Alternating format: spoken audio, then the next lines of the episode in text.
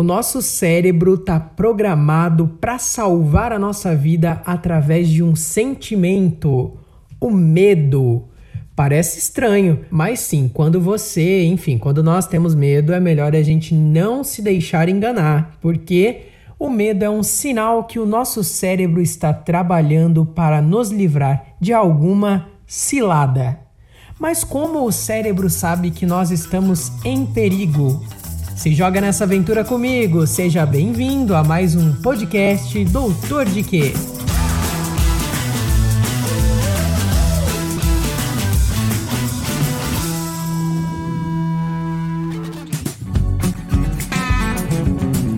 Eu tava pensando essa semana como que nós somos movidos pelo medo, né? E aí eu me lembrei quando eu aprendi a andar de bike sem rodinhas e eu já tinha 12 anos de idade. Se liga.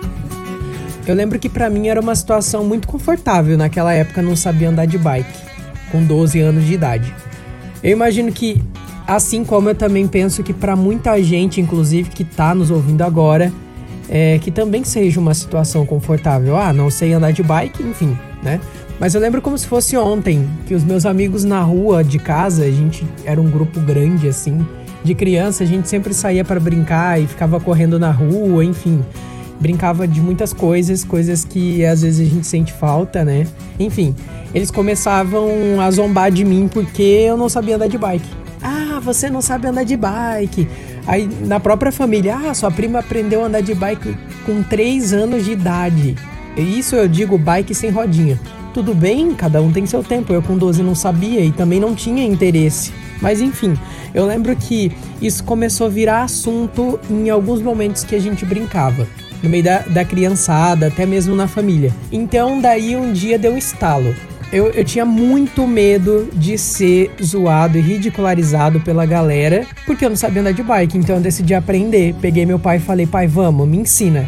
Eu lembro que assim, às vezes a gente tava brincando e o assunto nem era bicicleta, andar de bicicleta, enfim, mas quando eu via esses meus amigos que sempre me zoavam, a minha mão chegava só a frio, só de imaginar que eles poderiam começar o assunto de ah, não sabe andar de bike. Eu tinha medo mesmo, era um assunto que eu tinha muito medo. É claro que, enfim, esse pode ser um medinho, né? E nem se compara a tantos outros medos que existem, como por exemplo o medo de falar em público. Esse aí eu tive, nunca tive muita dificuldade. Ver filme de terror, enfim, coisas piores. Eu quero saber qual que é o seu maior medo. Conta para mim no Telegram, faça uma pesquisa lá, baixe o aplicativo e busque por arroba DR Diego Ribeiro. E essa semana eu quero mandar um abraço para Ana, para o Rodrigo, o Paulo e esse aqui, olha que nome diferente, a Juraci. Um beijo, um beijo. Muito obrigado vocês pela audiência e por estar escutando. E eu fui para minha pesquisa semanal e descobri que o medo, ele é um sistema de alarme do nosso cérebro. E como que ele faz para ser disparado? Através de movimentos, sons repentinos e qualquer coisa que ameace a nossa segurança ou sobrevivência. Você tem medo de altura? Medo de montanha russa? Confesso que é a primeira vez que eu fui numa montanha russa. Gente, eu morri de medo, mas eu venci. Aí eu me perguntei assim: se o medo é um sistema de alarme do cérebro, o que, que acontece dentro da nossa cabeça que permite o cérebro identificar essas ameaças de sobrevivência? E, e tão rápido, né? E olha só o que eu encontrei. Existe uma parte do nosso cérebro chamada amígdala cerebral e ela é responsável por monitorar as reações dos nossos sentidos em busca de sinais de perigo. E ela é ativada de muitas maneiras, principalmente no sentido do medo. É como se ela fosse um detector de fumaça dentro do nosso cérebro. Inclusive, ela pode ficar inativa por muito tempo, mas quando ela sentir um cheirinho de fumaça, ou seja, quando ela identifica uma situação de perigo, ela soa o alarme. E qual que é o alarme? O medo. Muita gente diz, né, que o medo é bom porque te protege de ciladas, como eu disse lá no início. E é isso que a amígdala cerebral faz: dispara o medo.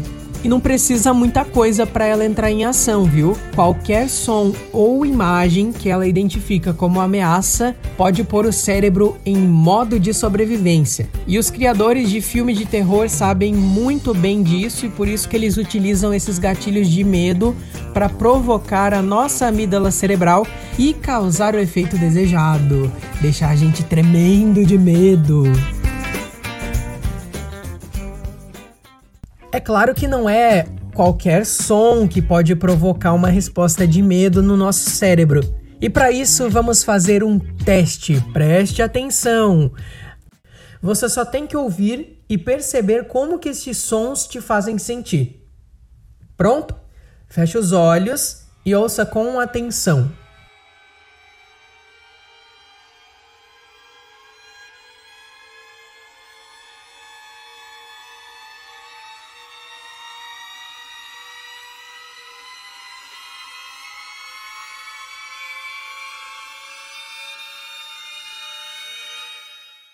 Pronto, agora pode abrir os olhos. Como isso fez você se sentir? Com um pouco de medo? Eu fiquei com medo aqui.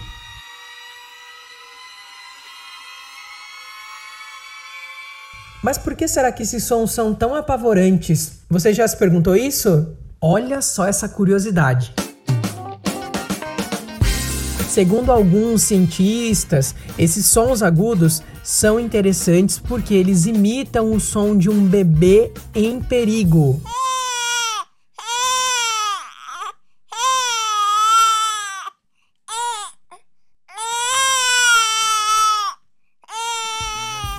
E já que somos programados para responder a isso, ou seja, a sobrevivência humana, essa seria uma reação de proteção a estes sons. É como se o cérebro estivesse treinado para detectar essas frequências agudas, que não são simplesmente uma relação ao choro de um bebê, mas como eu disse, uma ameaça à nossa própria espécie. O cérebro pensa: opa, tem alguém em perigo,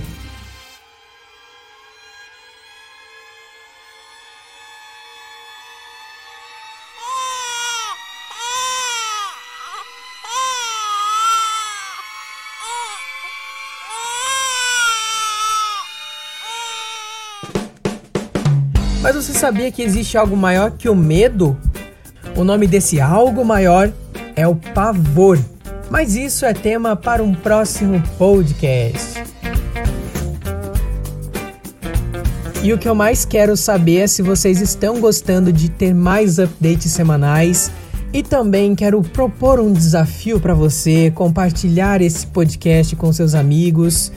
Em breve farei um sorteio. Fiquem ligados. O desafio dessa semana é enviar a palavra gostei e o nome do episódio que você mais gostou do podcast para mim lá no Telegram. Então baixe o aplicativo se você não tiver e faça uma busca arroba DR Diego Ribeiro e mande o seu recadinho para mim. Se quiser mandar áudio, melhor ainda.